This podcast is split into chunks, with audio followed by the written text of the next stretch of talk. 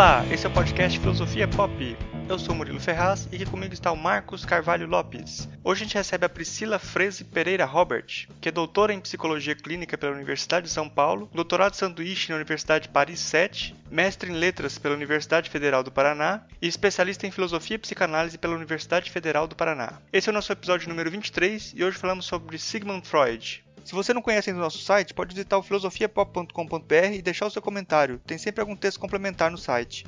Siga a gente no Twitter, curta a página do Facebook ou envie um e-mail para contato@filosofiapop.com.br. No Filosofia Pop a gente pretende conversar sobre temas filosóficos em uma linguagem acessível. A ideia é usar também referências culturais como filmes, músicas ou programas de TV para ilustrar alguns conceitos e dialogar com coisas mais próximas da gente. A cada 15 dias, sempre às segundas-feiras, a gente vai estar aqui para continuar essa conversa com vocês. Vamos então para a nossa conversa sobre Sigmund Freud.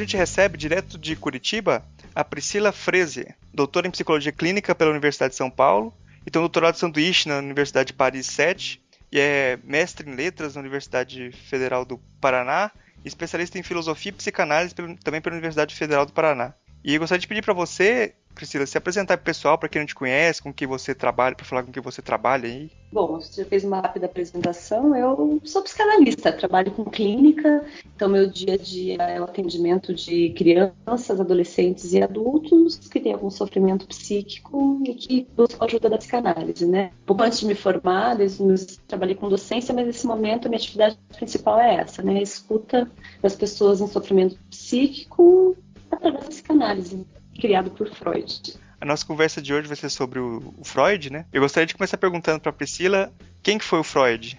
Difícil, né? Um dos maiores pensadores do, aí do, do século XX, inventor da psicanálise, com que eu trabalho diariamente. O Freud ele foi um, um médico né, que nasceu em Freiberg em 1856 e morreu em 1939 neurologista por formação, um grande pensador, muito ambicioso, né? E que, além de ser um médico, estava disposto a trabalhar com pesquisa. E nesse meio do caminho aí, trabalhando com pesquisa e atendendo pacientes histéricas em sofrimento psíquico, entre outros, ele foi criando aí esse método clínico de investigação que se tornou uma teoria com o peso que tem hoje, né, que é a psicanálise eu acho que quando a gente parte da, da filosofia, parece que a, a, contribuição maior do Freud é em termos éticos, em termos de redescrição do, do, do sujeito moral, da consciência moral, né? Eu não sei, essa é uma, uma, perspectiva, né? Eu trabalho, quando eu me aproximo do Freud, eu me aproximo a partir do Richard Hort. E o Hort fala que o Freud forneceu uma substituição da, da, dessa ideia de consciência pela percepção do, do sujeito uh, fragmentado e contingente, como se houvesse vários eus em conversação, como se você tivesse vários parceiros de conversação parciais. E a questão é a seguinte: uh, isso torna a análise uma necessidade moral? Essa é uma pergunta, uma pergunta complexa, mas para respondê-la, eu me proponho a falar um pouquinho, né, de como se deu essa descoberta ou essa invenção freudiana do inconsciente. Né? Então, o Freud ele era um, ele vai para a clínica, né, para a clínica psicológica por uma questão de, para a clínica médica, na verdade, né, tratar dos pacientes com sofrimento psíquico por uma questão de grana. Na verdade, ele queria trabalhar com pesquisa, né? Mas ele precisava sustentar a família dele. E, enfim, queria se casar e tal. Ele começa a atender esses pacientes como que apresentavam sintomas histéricos. E nesse nesse percurso, né, nesse, nesse, nesse, trabalho de escuta, na época o que se utilizava como tratamento e que ele se propôs a utilizar é o trabalho de hipnose, né, pelo Charcot, nesse, nesse percurso aí, num dado momento, os pacientes começam a querer falar do seu sofrimento, dos seus sintomas, relacionando-os com uma história de vida, né? Então, na verdade, se tem um giro ético que o Freud faz,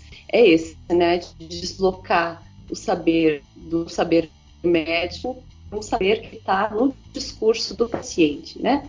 Esse é o giro. E de um saber que o paciente tem, mas um saber, um saber que o paciente tem, mas que não sabe que tem, né? A respeito do seu, do seu sofrimento. Então, eu acho que é, esse é o giro ético, né? E, e se Freud e se a psicanálise se relaciona de alguma maneira com uma, algum tipo de moral, é justamente na medida em que vai dizer é que o sofrimento, a angústia, o sintoma possui uma relação com um desejo, né, que o sujeito tem, do qual ele não pode saber que tem, e que ele retorna, digamos, na consciência na forma de um sintoma histérico. Né? Então, esse, esse giro, esse deslocamento do saber médico para um saber que está no sujeito e, e, e, cujo saber vai, se, vai ser acessado né? a partir da fala e um saber inconsciente, ao qual inicialmente se pensava que só poderia se ter acesso, digamos, de hipnose, né, um estado diferente de consciência. Esse giro, digamos assim, é o inaugural da psicanálise. Eu acho que é, aí se inaugura o que a gente pode chamar, o que se chama correntemente de uma ética psicanalítica. Geralmente as pessoas uh, têm medo do Freud como se ele tivesse retirado totalmente a possibilidade da, da moral, né? Uh, ah. De você culpabilizar as pessoas. E uh, isso acho acho que tem muito a ver com o debate entre Freud e Sartre. E você pode comentar um pouco sobre isso também? O que eu posso te dizer assim é que existem muitas maneiras de você tomar a teoria freudiana. Eu costumo dizer, e com base em alguns pensadores, assim, que você pode considerar a teoria freudiana como uma teoria, enfim, descritiva e fundadora de uma ética do desejo, ou você pode considerar a psicanálise freudiana como uma psicanálise prescritiva ou normativa, né, de como deve ser a subjetividade. Então, por exemplo, o campo psicanalítico hoje se, ele se depara com as mudanças nas modalidades de sofrimento contemporâneas, em que medida isso continua validando, né, ou, ou invalida a teoria freudiana, né? Que, que, que, medida a psicanálise precisaria se reinventar a partir das novas modalidades de sofrimento psíquico? Eu acho que isso, essa discussão no campo psicanalítico nos dá uma medida é, importante, né, de que a teoria freudiana ela não, ela não é de modo algum prescritiva, né? Ela é uma teoria que emerge do campo da clínica, que ela tem diferentes momentos, né? Então o Freud ele vai transformando a sua teoria ao longo do tempo. Claro, existem alguns pilares fundadores, né? Então, o primeiro pilar é, é, é, a própria teoria do inconsciente, que ele funda lá em 1900, com o texto Interpretação dos Sonhos. É, existe um outro pilar, que é o pilar da sexualidade infantil, né? Com o texto dele de 1905 e a criação dele da teoria pulsional. E, mas assim, ao longo da obra ele vai transformando a teoria, né? Então, no primeiro momento ele tem uma concepção do que seria a teoria da pulsão. E lá na década de 20, quando ele funda o que a gente chama da segunda tópica, que é a teoria do id, do ego, do superego, e ele reorganiza a teoria dele das pulsões, né? Ele, ele, ele o faz em função do, seu próprio percurso teórico é, e o faz também em, em razão de uma necessidade clínica, né? E de outros tipos de problemas e outros tipos de modalidades de sofrimento que se apresentavam pro, é, é na época. Né? Então, o deslocamento que alguns autores falam de um modelo da clínica desceria no começo da obra, e do modelo das neuroses traumáticas e modelo das neuroses de guerra a partir da segunda tópica. Então, eu, eu, eu me interesso né, por pensar a psicanálise não em termos é, como uma teoria rígida, fixa e, e, dura, né? Mas como uma teoria que vai se modificando em função do tipo de sofrimento e do tipo de modalidade de sofrimento que ela se propõe a, a tratar, a entender, né? Sempre pensando num modelo, numa posição ética que responsabiliza de uma certa maneira o sujeito. Agora, eu precisaria é, entender um pouquinho, Marcos, para a gente poder continuar do, do Sartre, o que, que você está entendendo, em, em, que sentido que você vê esse, que você lê esse, essa, essa discussão com Sartre, né? Para que a gente pudesse avançar um pouquinho na discussão. No sentido da responsabilidade uh, sobre os atos. O Sartre falava que você é sempre responsável pelas decisões que você toma, né? Uhum. Uh, nesse sentido, ele paria, parece contra Freud, né? E parece uhum. que ele hum. perdeu essa guerra, né? Historicamente, parece que a, a nossa visão de subjetividade é muito mais freudiana do que sartriana, né? Não, mas eu acho que de modo é. algum é, a psicanálise freudiana ela vai falar de uma desresponsabilização do sujeito pelos seus atos, né? Eu acho que isso aparece na discussão freudiana a partir do a partir da ideia de escolha da neurose, né? Então, eu acho que a psicanálise freudiana, isso se e a discussão, a releitura, por exemplo, feita pelo Lacan ajuda muito nisso, vai no sentido contrário, de que o sujeito se responsabilize pelos seus sintomas, né?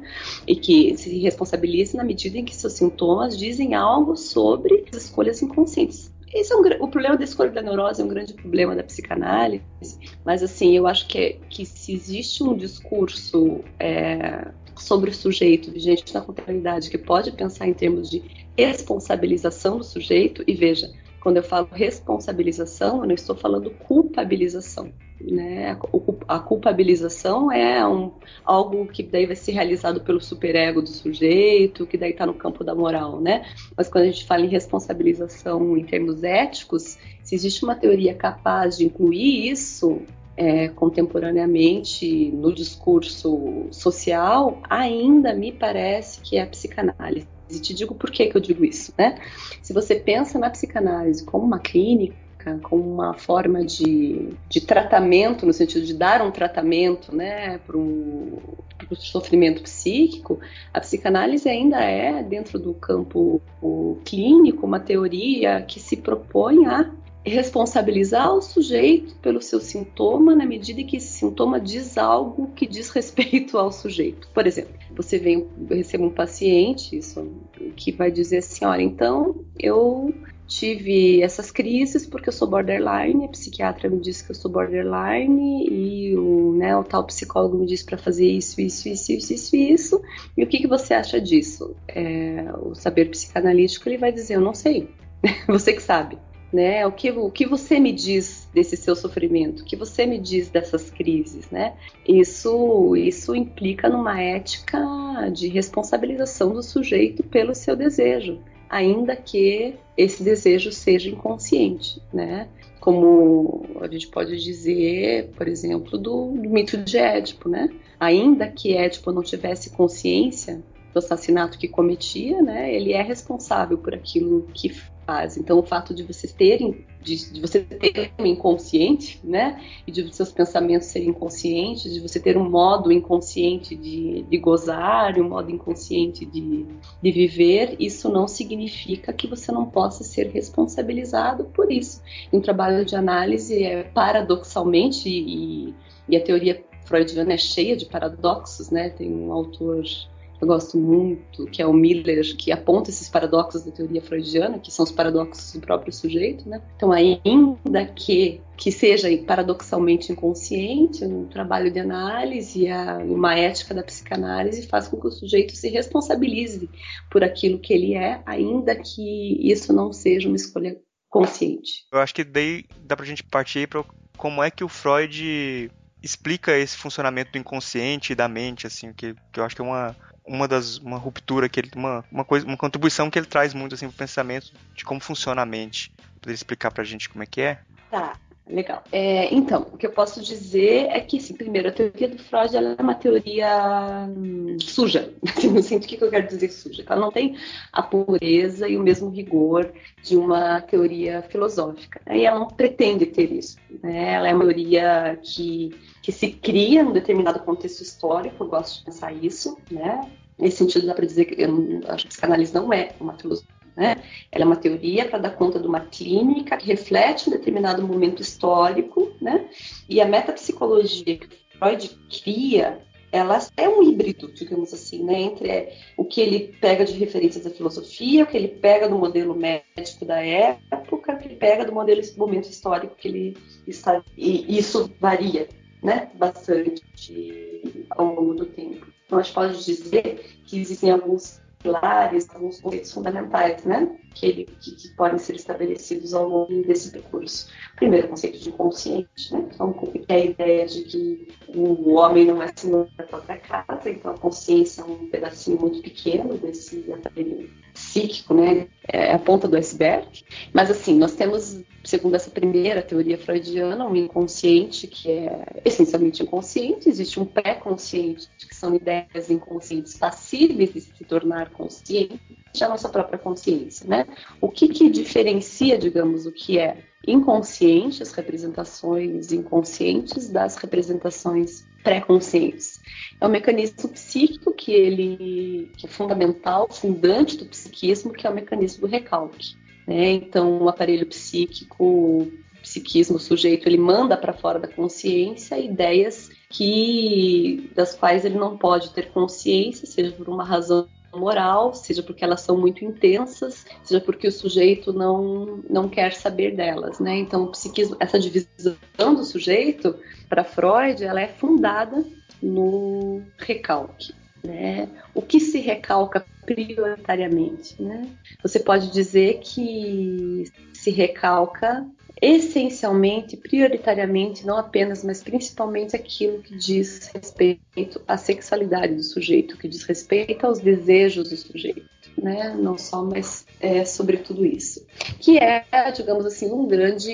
Então, eu poderia falar muito mais sobre o recalque, mas, enfim, dou uma. É como se o Freud ele dá o seguinte faz a seguinte metáfora, né? Assim, é como se as ideias recalcadas fossem aqueles sujeitos que ficam incomodando em sala de aula, cantando, jogando papelzinho e tal, não sei o que lá, né? A operação do recalque é o professor lá mandar esses sujeitos para fora da sala. Né? Então, os sujeitos ficam lá, fora da sala. Só que, uma vez que eles são mandados para fora da sala, ou seja, para fora da consciência, eles não se contentam de ficar lá fora. Eles querem voltar, né? E eles ficam batendo na porta para tentar entrar, né? Ficam batendo, batendo, batendo, batendo na porta para tentar entrar. E tem alguns alunos lá, os alunos mais caxias, mais CDFs, que ficam segurando a porta para que esses alunos ou essas ideias recalcadas, indesejadas, não voltem à consciência. Isso o Freud vai chamar de resistência, né? uma resistência para que as ideias recalcadas não venham à tona.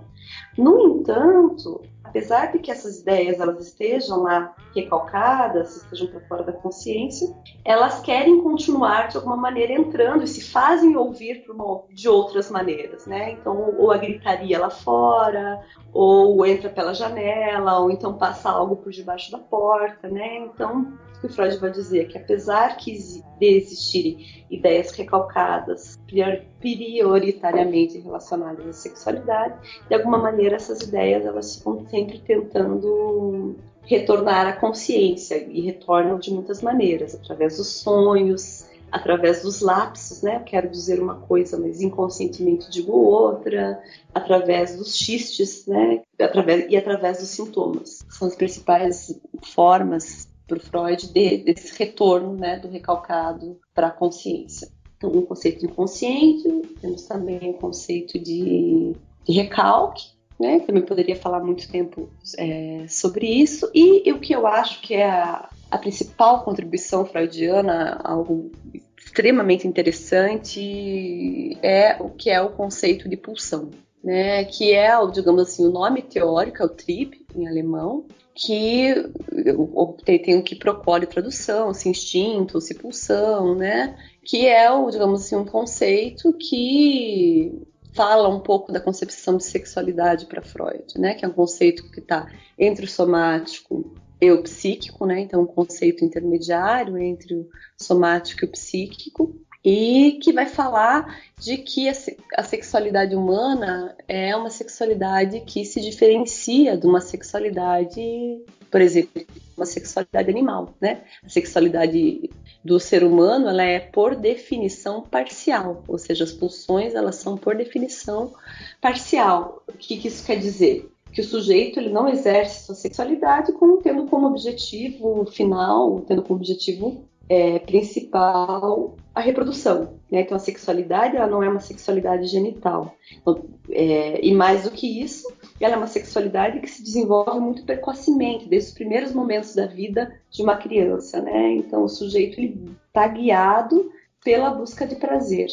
E aí que é a famosa teoria das fases, né? Então tem uma criança teria uma fase oral, uma fase anal, uma fase fálica, que seriam, digamos assim, modo do sujeito se relacionar corporalmente com o mundo e obter prazer dessa relação com o mundo. E essa relação, essa, essa experiência de satisfação, ela nunca vai ser visando a reprodução ela vai ser sempre parcial, né? E essa satisfação dessa pulsão, vai dizer Freud, nunca vai ser uma satisfação completa. Essa pulsão ela nunca tem um objeto fixo, né? E a sexualidade está presente desde os primeiros momentos. Então, Freud vai dizer que existe uma sexualidade infantil, é, perversa, polimorfa, né? Uma satisfação sempre parcial. E é justamente essa parcialidade é dessa parcialidade ou dessa busca por, por uma satisfação sem, sem, ter um objeto físico desvinculado à genitalidade, é sobre isso que nós não queremos saber. Então, é essa sexualidade que se, que se recalca. Né? Então, eu falei do inconsciente, falei do recalque, falei da pulsão, é... poderia falar também do conceito de, de repetição, mas vou falar assim que então que Freud faz nesse primeiro momento uma teoria do inconsciente pré-consciente consciente, que se chama da primeira tópica, né? E que lá pela década de 20 vai redescrever a teoria em outros termos e vai falar em termos de id, ego e superego ou eu, isso e supereu. Por que, que ele vai fazer essa modificação na teoria? Entre muitas outras coisas, porque num dado momento ele vai criar, no meio desse caminho, né, entre a primeira tópica, que é inconsciente, pré-consciente, consciente. E a segunda tópica, que é id, ego e superego, ele vai se preparar com um, um conceito que daí tem uma influência junguiana, eu acho importante nessa discussão toda, que é o conceito de narcisismo. Mais um conceito aí, né? Não vai dar para falar de tudo, mas algumas coisas é, que eu fico falando para sempre, se me deixarem, porque é um tema que eu gosto muito. Mas assim, o conceito de narcisismo vai dizer o quê? Que não apenas o sujeito tem experiências sexuais, sensoriais de prazer, mas que a imagem que ele tem dele mesmo também é uma imagem erótica, uma imagem erogenizada, né? E esse eu e essa experiência erótica, ela vai ser delimitada a partir do modo como o sujeito se relaciona com o outro. Então, a imagem e o modo como o sujeito vai viver essa sexualidade vai ter relação com o outro. Então, esse eu se constrói a partir do outro. Né? Então, conforme ele vai relacionando sexualidade e formação do eu, isso vai dando, digamos assim, material para ele criar a segunda tópica. Eu acho que é legal uma definição de o que é o id, o ego e o superego, assim. Então, o que eu posso dizer assim, o ego ele é um. Freud vai dizer que esse eu é uma ilusão, né? Que é a imagem que o sujeito tem de si mesmo e que se forma a partir de identificações. Então a gente pode dizer assim, que o eu, essa imagem que o sujeito tem de si, se forma a partir do outro, né? E o eu é a instância que para Freud vai fazer a mediação. O eu, o eu é um o ego, o eu é, essa parte do psiquismo que nós chamamos de nós mesmos, né? Uma boa parte dele consciente, mas uma parte também inconsciente, que se relaciona tanto com o id, o id como sendo uma espécie de equivalente ao inconsciente sexual da primeira tópica, né? Recalcado, não só, mas o recalcado, né? Então o eu se relaciona com esse id, o eu ele tem a função de se relacionar com o supereu, que eu já explico o que, que é, e tem a função também de se relacionar com a realidade. Então, o eu, que, que é essa instância psíquica do ego, ele fica ali mediando, ele faz uma mediação entre o que a realidade exige para o sujeito, né? enfim, sessão da filosofia toda, da discussão sobre o que é a realidade e tal, mas assim, as exigências reais digamos assim, entre aspas, né? De outro lado, o eu, ele fica tentando é, gerenciar as exigências do id, que é esse, são os desejos funcionais, o inconsciente que fica tentando o tempo inteiro se realizar, se satisfazer, e de outro lado, o supereu. O que é o supereu? Eu acho esse conceito genial, né, do Freud. Assim. O supereu, ou superego, né, como a gente conhece, Freud vai dizer que ele é o herdeiro do complexo de Édipo que, que isso quer dizer? Isso quer dizer que o superego ele é uma instância psíquica que é a internalização do sujeito dos ideais que lhe foram transmitidos pelos pais. Ou seja, o superego é uma parte do psiquismo que herdeira do complexo de Édipo, por quê? Né? Tem uma pergunta lá que vocês colocaram, né? E disseram que vocês fariam que é o, o que é o complexo de Édipo, né? Então a gente vai, é, não é? Já vou, já vou, já vou me adiantando. Que, que o complexo de Édipo ele, ele diz respeito à ambiguidade, ambivalência, né? De afetos entre da, da criança em relação aos pais, tá? Depois posso voltar a falar um pouquinho mais disso. Assim, mas o que acontece? A criança, ela ama os pais, ou não precisa ser só os pais, é a pessoa que cuida, né? E esses sentimentos são ambivalentes, né? O que, que significa para um sujeito passar a fazer parte de uma sociedade humana? Né? Significa que ele não pode cometer incesto. Não dá para transar com pai e mãe, né? não pode, você não pode. A criança precisa aprender isso, ela, ela precisa, mas isso é num, num, em termos simbólicos, né? Mas mais do que isso, ela precisa aprender num nível mais metafórico, ou menos metafórico, como queiram, de que ela não pode ter o pai e a mãe todo o tempo disponível para elas. Né? Existe a socialização do sujeito implica nessa renúncia de ter os pais ou a figura, a pessoa que cuida o tempo todo disponível para ela. Né? O que, que acontece né, nesse processo aí de, de renúncia a ter as figuras que você ama o tempo todo disponíveis para si. Na, assim, nos, nas, nas, nos, bons casos isso acontece, né? A criança descobre que o pai e a mãe não vivem só para ela. Às vezes não, mas em geral ela descobre isso, né? E como consequência, digamos assim, ela faz uma internalização dessas figuras paternas. É, poderia descrever com mais detalhes esse processo, mas assim, essa, esse pai é, que eu amo, essa mãe que eu amo, mas que eu não posso ter o tempo inteiro para mim, então eu quero ser como eles. Né? Isso, que, isso de querer ser como as figuras paternas, isso de querer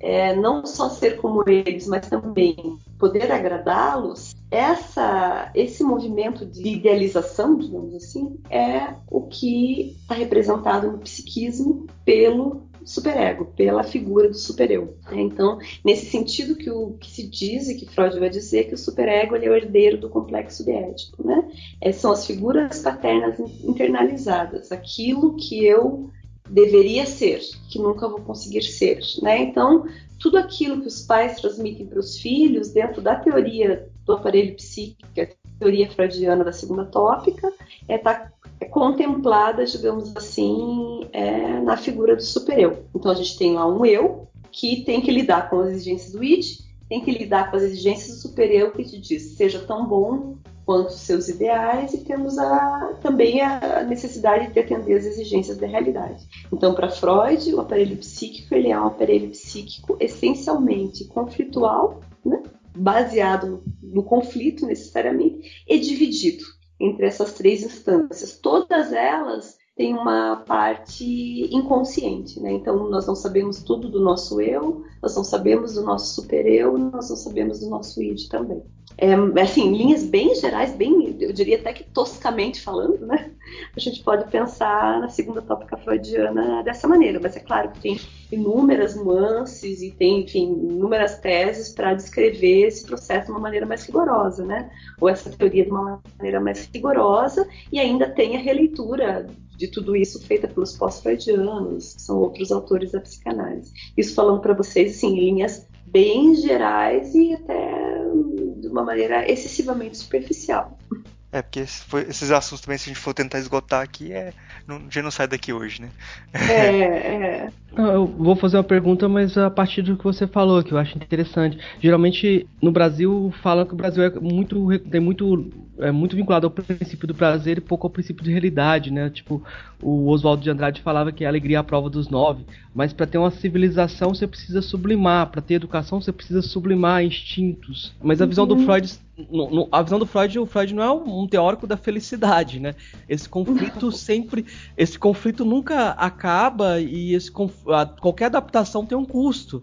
Eu queria que você comentasse um, um, pouco sobre isso. Parece que essa sublimação é sempre um processo que a pessoa mais adaptada ela, ela ainda aguarda conflitos uh, nela mesma e de certa forma esses conflitos são produtivos também, né? Freud não é um uhum. teórico da felicidade, né? Não, pelo contrário, Freud é um teórico do mal-estar. Né? Eu, eu, eu, me encantei pela psicanálise quando eu li Mal-Estar na Civilização, lembro até hoje, isso foi em 1999. quando eu li esse texto, eu falei, não, esse cara está falando de alguma coisa que é muito muito interessante, né? Então ele vai falar que todos nós, por conta desses conflitos, padecemos um sentimento de culpa inconsciente, né? E que ele é responsável pelo mal-estar e que cada sujeito, eu acho isso muito bonito, assim, ele fala assim, cada um vai ter que encontrar é, a regra de ouro, cada um vai ter que se encontrar a sua própria regra de ouro para saber como é que pode ser salvo diante desses conflitos é, civilizatórios, ou do preço que se paga, né, para entrar na entrar na cultura, para entrar na sociedade se paga um preço muito alto, que é necessária necessário recalque da sexualidade, e agora já que você falou desse pessimismo freudiano, necessário recalque da agressividade, né? Então, o Freud ele tem uma ideia de que um preço alto que se paga para entrar na civilização, para entrar na cultura, é a própria repressão da agressividade, que isso tem um custo, né? Que uma agressividade que não é voltada para fora, ela retorna para o sujeito na forma de, de sentimento de culpa, né? Via via superior. Agora, a teoria da sublimação do Freud, né, ela é uma teoria muito, muito discutível, né, o que, que o Freud entende por sublimação. Porque se a gente pegar, por exemplo, o Freud do começo da obra dele, que é o moral, sexual, civilizado e doença nervosa moderna, não me lembro bem de que ano esse texto, eu acho que é de 1909, mas não tenho certeza.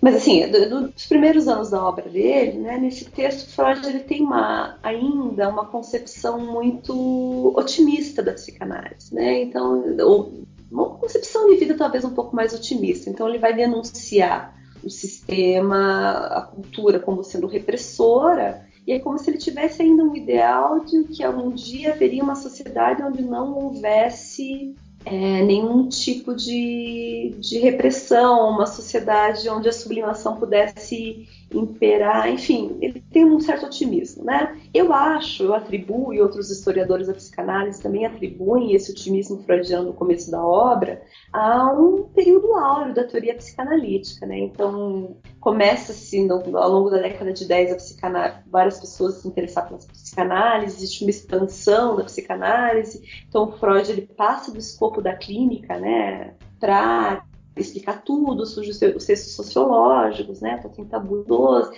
vários textos e potencial explicativo e revolucionário, digamos assim, da psicanálise vai crescendo. Acontece que isso não se mantém, né, então você tem aí a, a marca da guerra, e Freud, no fim da vida precisa né, fugir, ele precisa ir para a Inglaterra, ele tem câncer, e você em todo o terror é, das neuroses traumáticas de guerra, tudo isso vai sendo assimilado pela teoria freudiana, tanto que não é à toa que, que os textos dele, do final da obra, eles têm esse tom mais, mais da morte, um tom mais, mais negativo mesmo, né?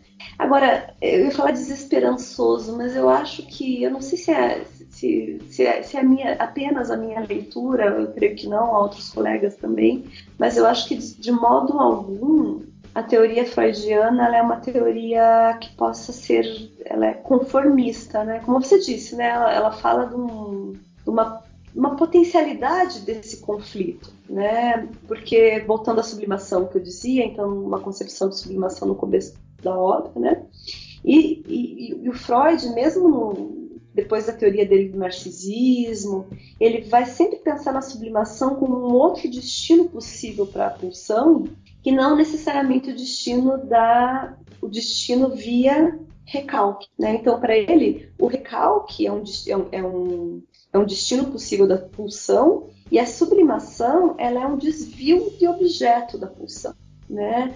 Por que, que eu digo isso? Assim, porque por essa medida a gente pode manter algo que eu acho fundamental da teoria freudiana, que é uma dimensão libertária, digamos assim, né?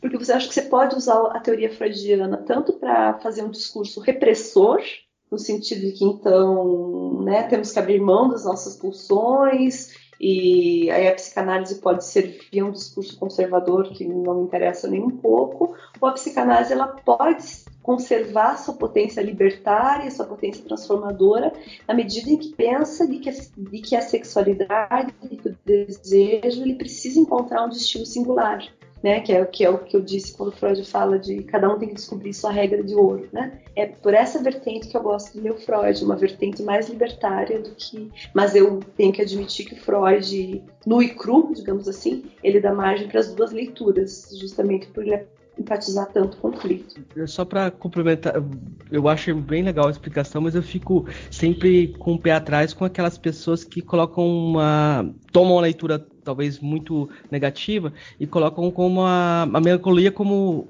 uma celebração, né? Tipo, eu sou triste, então eu sou inteligente. Exatamente. Você fala de uma coisa muito muito, importante, muito marcante no campo psicanalítico. Muito. É, isso que você fala é, é, é, genial, né? Uma certa que eu costumo chamar de uma certa apologia da angústia, né? Então, sujeitos que são angustiados e que são sofridos, então eles têm um verdadeiro saber que os pobres mortais felizes que celebram o carnaval, né? Não tem. É, eu acho que isso aí, isso aí é um uso, é um mau uso, mau uso da, da teoria freudiana. E mais do que isso, eu acho que isso é, tem uma função de, de, poder, sabe? Porque assim, as pessoas angustiadas e apoiadas na sua própria melancolia, elas, elas, elas, elas produzem menos, elas questionam menos. Então, eu tenho uma, uma grande birra com essa apologia ao sofrimento, ao mal-estar, à melancolia, e concordo contigo que, que uma certa leitura do Freud que eu acho que é uma má leitura do Freud, dá margem para isso, sim. Uhum. Eu, não, eu não gosto. Inclusive, eu gosto dos pós-freudianos que.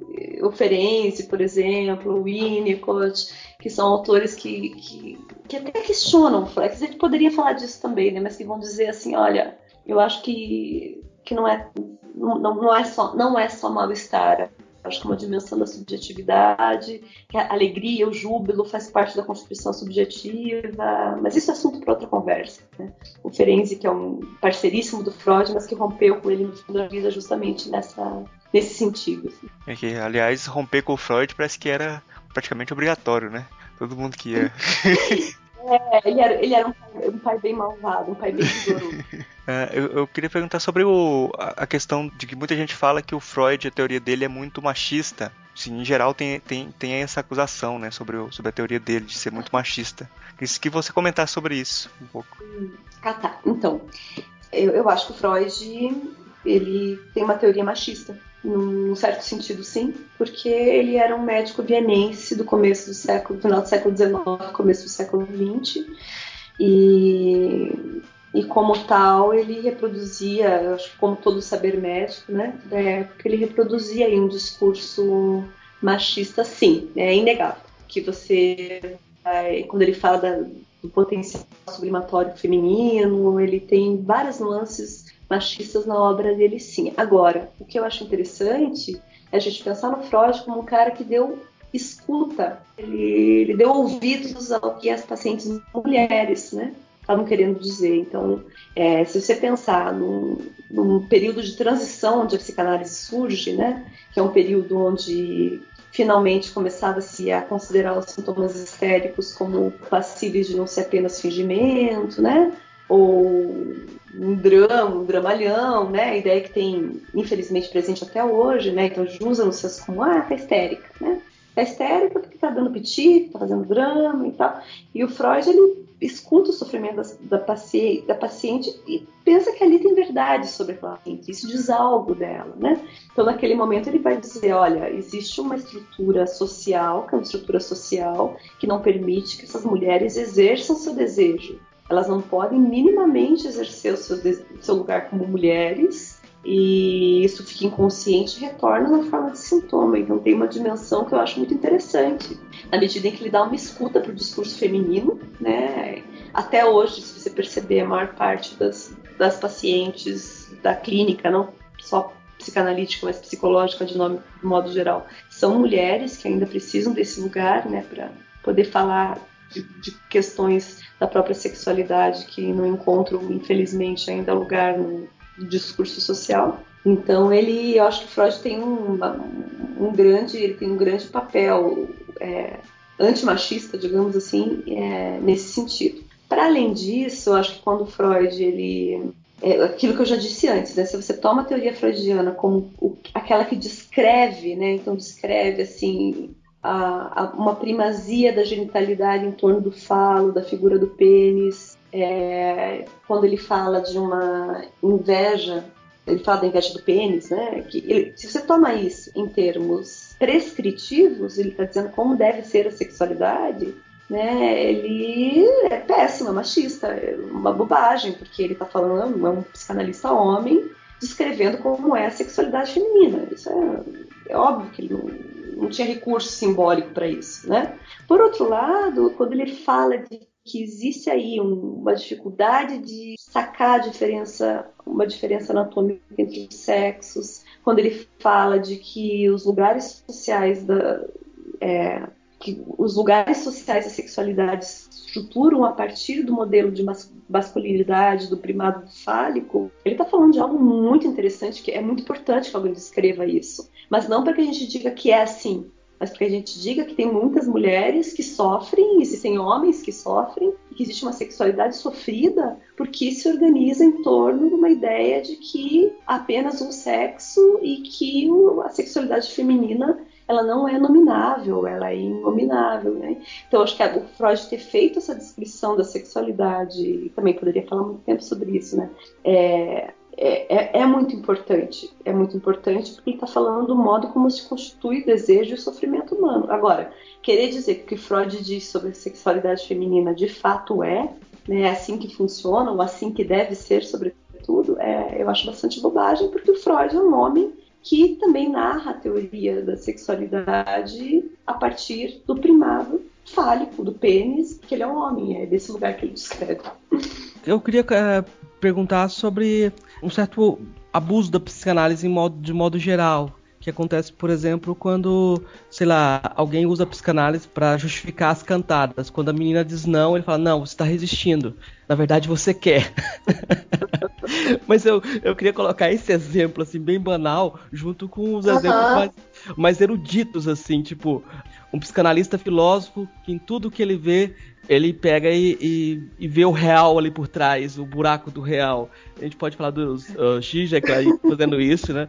É, essas, essas psicanálises selvagens são tem antídoto para isso? Tem que fazer terapia pro pessoal todo? Como é que é?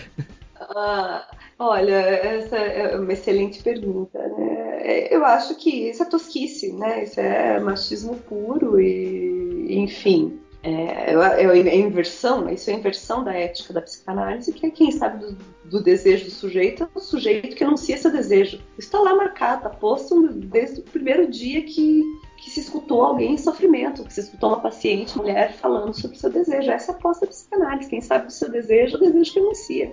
Todo o resto é bobagem. É, é a mesma coisa, na minha concepção, assim, que essa essa coisa de você fazer psicanálise de literatura, sabe? Assim, ah, eu vou analisar a obra do Nelson Rodrigues, a partir da análise da obra do Nelson Rodrigues, eu vou dizer que o Nelson Rodrigues, que o autor tinha tal tipo de personalidade, ou é neurótico obsessivo, ou não sei quem é histérico. Eu acho tudo isso uma. Isso aí é folclore psicanalítico, é, eu acho que isso é, isso é má psicanálise. Eu acho que isso pode ser feito, o Freud fez isso muito, né? nós, os psicanalistas, nós aprendemos muito quando a gente estuda literatura, porque a gente vê como é que as teorias elas estão, né? Se a gente toma como caso clínico, a gente pode aprender, é, mas isso, é, isso de quem de quem está fazendo a pesquisa, né? Quando a gente é, toma uma cantada como um, ah, é, o desejo dela é outro, quem está falando do desejo é quem interpreta o desejo, né? Na psicanálise, quem interpreta o desejo é o próprio sujeito. Então, isso aí é, é conversa conversa para boi dormir, digamos assim. É psicanálise de péssima qualidade. Acho que até complementando, continuando essa, esse assunto, tem muita, muita coisa no cinema e em séries também de TV que, que usam psicanálise. Como, por exemplo, tem esse filme agora, Divertidamente, que, que fala sobre o sobre a mente, acho que não é bem psicanálise, mas sobre o, sobre o funcionamento da mente. Tem também filmes que falam sobre sessões de terapia, que tem, tipo, Buffy no divã, por uhum. exemplo, sei lá. E, e como Sim. que você vê esse, esse, esse, uso da psicanálise também, assim, na, ah, isso acho. Assim, eu, eu, não assisti divertidamente, tá na hora de assistir esse filme. Ah, eu acho que eu tenho uma certa. É, assim, a psicanálise ela entra na cultura, né? É, faz parte dela, faz. Eu vejo, eu vejo isso com bons olhos desde que se saiba do limite. Né? O problema é quando você quer fazer uma teoria. Assim, quando você quer justificar qualquer tipo de uso de poder a partir da teoria psicanalística. Claro que a psicanálise está na cultura e que se produz a partir dela, né? Que, é, tem essa série, né, da HBO, que teve uma versão brasileira do Contrário Caligares, escrita pelo Contrário Caligares, que é um psicanalista que escreve na Folha de São Paulo toda quinta-feira. Eu gosto muito das coisas que ele escreve. Eu acho que são coisas interessantes, porque é, é, a psicanálise ela mexe com o imaginário, né, do, das pessoas e está inserida na cultura, na cultura brasileira, na cultura francesa, na cultura argentina, em outros países mesmo, né? Mas ainda de uma maneira muito, muito forte. E, ah, eu acho que eu, eu me divirto, eu me divirto assistindo, me divirto lendo. É, eu acho bom, eu acho bom. É só, só isso que eu tenho para dizer, assim. Mais do que isso, daí eu deixo para os críticos.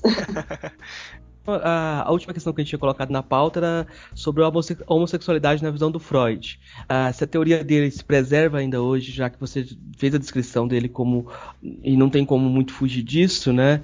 Uma perspectiva um tanto machista, né? E como a visão dele da homossexualidade masculina e feminina, uh, qual é essa teoria dele e como, se ela sobrevive hoje? Ah, tá, ok. É, bom, eu posso dizer assim que no que diz respeito à homossexualidade, o Freud ele surpreende, né? Assim, ele usa os termos da época, né? Então, na medida em que ele fala assim que não existe uma sexualidade genital, que toda sexualidade é parcial, ele já tira esse ideal do sexo como sendo sexo entre é, homem e mulher para fins de reprodução, né? Então a própria concepção dele de sexualidade mostra que o prazer humano é múltiplo, né? Isso é bem, acho isso bem interessante. E tem uma carta que é uma carta que, que o Freud recebe de uma mãe em 1935, falando assim, olha, meu filho, ele tem... Não é direta, assim, dizendo que o filho é homossexual, mas ela fala, olha, meu filho é homossexual, precisa da sua ajuda. E o Freud, ele responde de um jeito muito interessante, assim, essa, essa carta. Ele fala assim, olha, vejo pela sua carta que seu filho é homossexual. Estou muito impressionado com o fato de você não mencionar o termo ao fornecer as informações sobre ele. Posso perguntar por que você o evita? A homossexualidade não é certamente nenhuma vantagem, mas não é nada do que se envergonhar, nem um vício, nem uma degradação. Ela não pode ser classificada como uma doença. E por aí vai. Né? Então, Freud tem uma visão muito avançada para a época, eu acho. Né? Ele não, não é, não é doença, não é degradação, não é vantagem, mas também não é desvantagem, e fale disso com clareza termina dizendo: olha, em relação a isso, não há nada que eu possa fazer com o seu filho. Né? Que, enfim, em tempos nos quais algumas pessoas ainda falam em cura gay, toda essa bobajada, e você volta lá para 1975, o próprio Freud já sabia que isso aí é puro preconceito, e, enfim, a concepção de Freud de sexualidade permite que e ele, ele é textual, né? Não, não é uma doença. Eu acho que, se você colocou a questão da cura gay, eu acho que para complementar seria interessante também comentar o pessoal que fala: ah, se você não tem a cena primária com pai e mãe, seu filho vai ser gay. Aquele, é. É, é, é. isso daí eu acho que é importante comentar porque é o, pre, o preconceito também mais, talvez mais comum, né? Sim, isso que você está falando é super importante, né? Que é assim, primeiro primeiro, mais um aspecto importante, né, a ideia de que para Freud os sintomas eles são sempre sobredeterminados, né, e, e, e, essa relação causal direta, né, de causa e consequência entre um, uma determinada posição, uma determinada forma de, de gozar, digamos assim, e eventos da vida infantil, essa relação causal, ela não é estabelecida porque a psicanálise não trabalha com causa e efeito, a psicanálise trabalha com produção de sentidos a partir do discurso associativo do paciente, né? Então, essa psicanálise que é eu acho uma psicanálise não freudiana, uma psicanálise psicologizada, ou uma psicanálise que a gente chama de desenvolvimentista, né? Uma psicanálise que acredita que tem então fases e que tem sujeitos que estão mais adiante na, na sexualidade do que outros, né?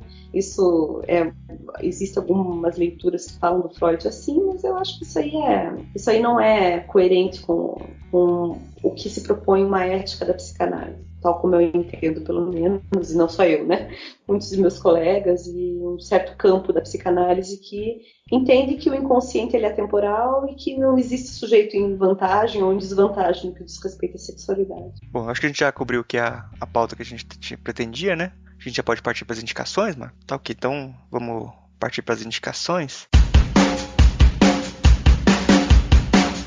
Priscila, você trouxe alguma coisa pra gente aí, pra indicar pros ouvintes? Eu acho que tem um, filme do Freud, para quem se interessa, que é um filme super conhecido, que é o Freud Além da Alma, tá disponível no YouTube, é bem fácil de encontrar, que conta esse período inicial da descoberta da psicanálise, que é bem bacana, assim.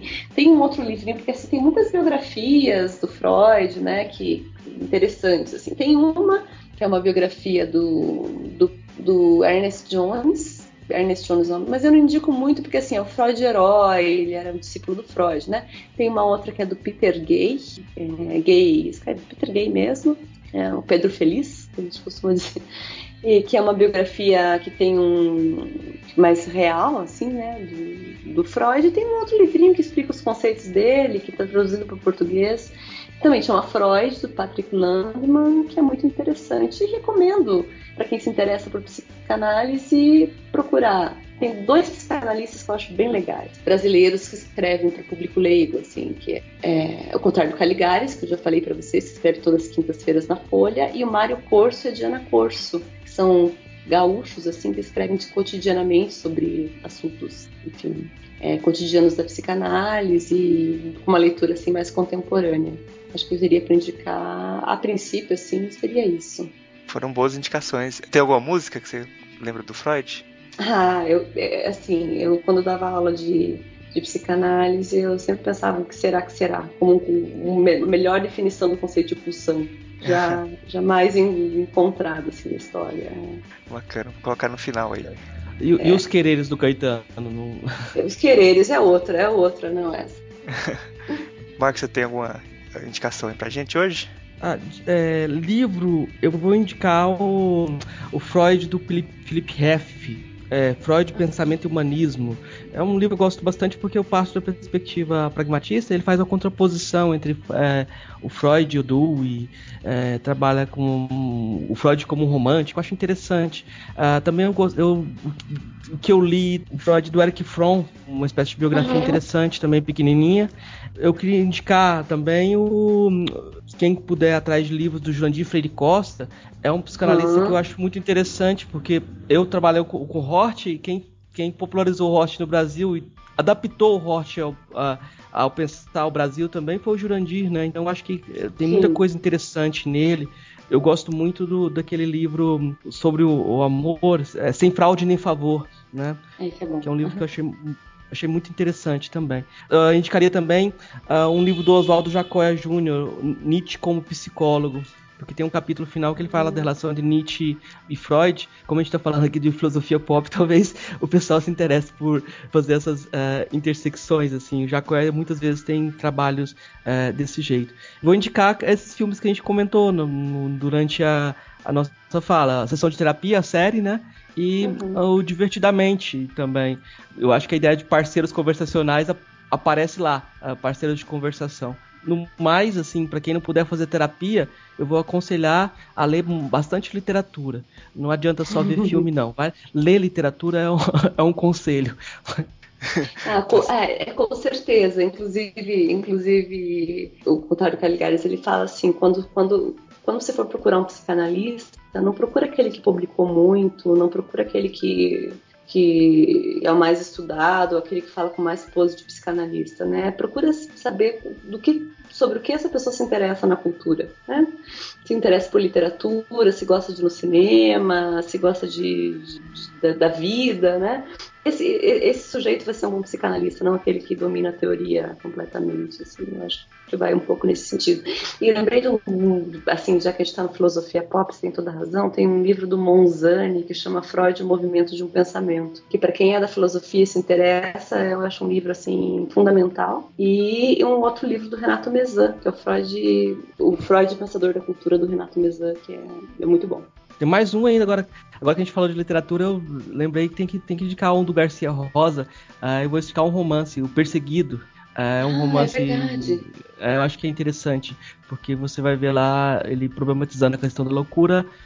um grande psicanalista brasileiro que foi para a literatura e faz um, um grande sucesso, né?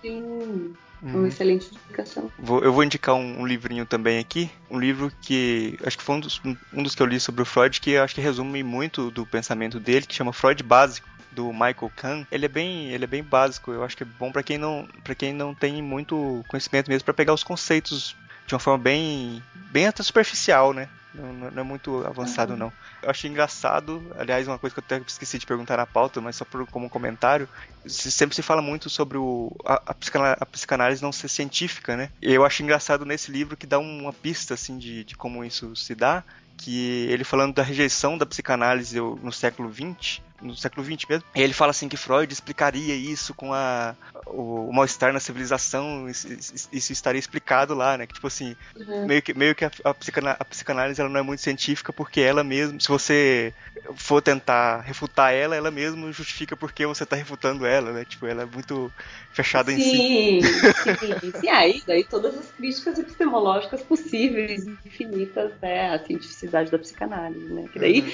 nossa, isso é papo por mais duas horas de, de conversa, enfim, o modelo de ciência do Freud, tudo isso. Ah, e tem outro livro, assim, para quem se interessa assim, mais como diletante, assim, que é um livrinho também do Contrário Caligares, nossa, estou descobrindo que eu sou mais fã dele do que eu imagino, que é um Cartas ao... Hoje estou me dando conta.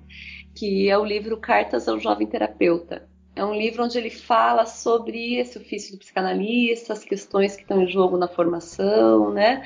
Onde ele vai falar assim da importância da análise do analista, né, que é uma coisa que acabou passando batido, né, que diferencia a psicanálise de outras técnicas psicoterápicas, que é a importância do, do próprio analista passar por um trabalho de análise, né? Então esse livro assim é um livrinho que eu acho que para quem se interessa pelo tema, assim, é uma leitura gostosinha, assim, rapidinha e muito muito agradável sobre sobre o tema. E tem também o, o Interfaces da Psicanálise, que é um livro do Renato Mezan que eu gosto muito e um outro livro que eu acho que é muito legal, que é para quem se interessa pelas relações com a cultura, que é o livro do Daniel Cooperman, que chama-se Ousar Rir, Humor, Criação e Psicanálise, onde ele fala sobre humor e sobre criatividade para psicanálise. É um livro, assim, é uma leitura muito, muito agradável também para quem gosta de, de enfim, de, de literatura, para quem gosta de humor, do Daniel Cooper. É, o Contardo eu também gosto muito dele e tem muito, muitas palestras dele também no YouTube aí, né, que dá para para achar bastante fácil aí de, de, palestras do Contardo. Sim, e também do Christian Dunker, que é um psicanalista lacaniano assim bárbaro, que é excelente. Ele está lançando agora, lançou agora um canal, ele está lançando aulas sobre teoria freudiana, teoria lacaniana, o Christian Dunker da USP. É um psicanalista que vale a pena, ele é muito sério e muito didático. Recomendo quem, quem, quer, quem quer conhecer um pouquinho de teoria pelas aulas dele disponíveis lá online. Tem muito material de qualidade. Bom, tam, vamos encerrar aqui, porque senão a gente vai ficar, não vai parar de indicar coisas. é, estamos chegando aqui no final do programa. Eu queria agradecer muito a Priscila por ceder esse tempo aqui pra gente, que foi muito bom receber você aqui no programa. E falar que o espaço está sempre aberto para você também, sempre você quiser falar sobre algum assunto. É, e abrir um espaço para você divulgar algum, algum trabalho, deixar algum meio de contato também para quem quiser falar com você. Bom, então eu queria agradecer imensamente o convite. Para mim é uma alegria muito grande poder falar de psicanálise, Freud. Fico muito, realmente muito feliz e sempre que eu venho, porque eu gosto muito. Enfim, quem quiser conhecer um pouquinho das minhas publicações, do meu contato, tem lá o meu, tem o meu site, que é o priscilafreze.com.br. Eu acho que isso vai estar escrito em algum lugar, né? Sim, sim. Freze, que é Priscila começa C em um L só Freze é frehse.com.br. E é isso, e muito obrigada pela oportunidade. Enfim, é um, só um gostinho, né? Porque a psicanálise e a teoria freudiana é assunto para uma vida toda. Muito obrigado aqui pela sua presença. Foi uma ótima conversa e um prazer ter você aqui com a gente. Prazer foi meu. Obrigada. Peço para você que está ouvindo comentar no nosso site, o filosofiapop.com.br. A participação de vocês é muito importante, é o que dá força para a gente continuar o nosso trabalho. Se você quiser, pode mandar também um e-mail para contato@filosofiapop.com.br. Lá no site a gente coloca todas as referências citadas aqui no episódio e também os links para as nossas redes sociais e página no Facebook. Se você quiser ajudar a gente, você pode compartilhar os episódios com os amigos e também avaliar no iTunes. Isso ajuda muito a gente subir na classificação deles e trazer muito mais ouvintes. Obrigado a todos e daqui a duas semanas a gente está de volta.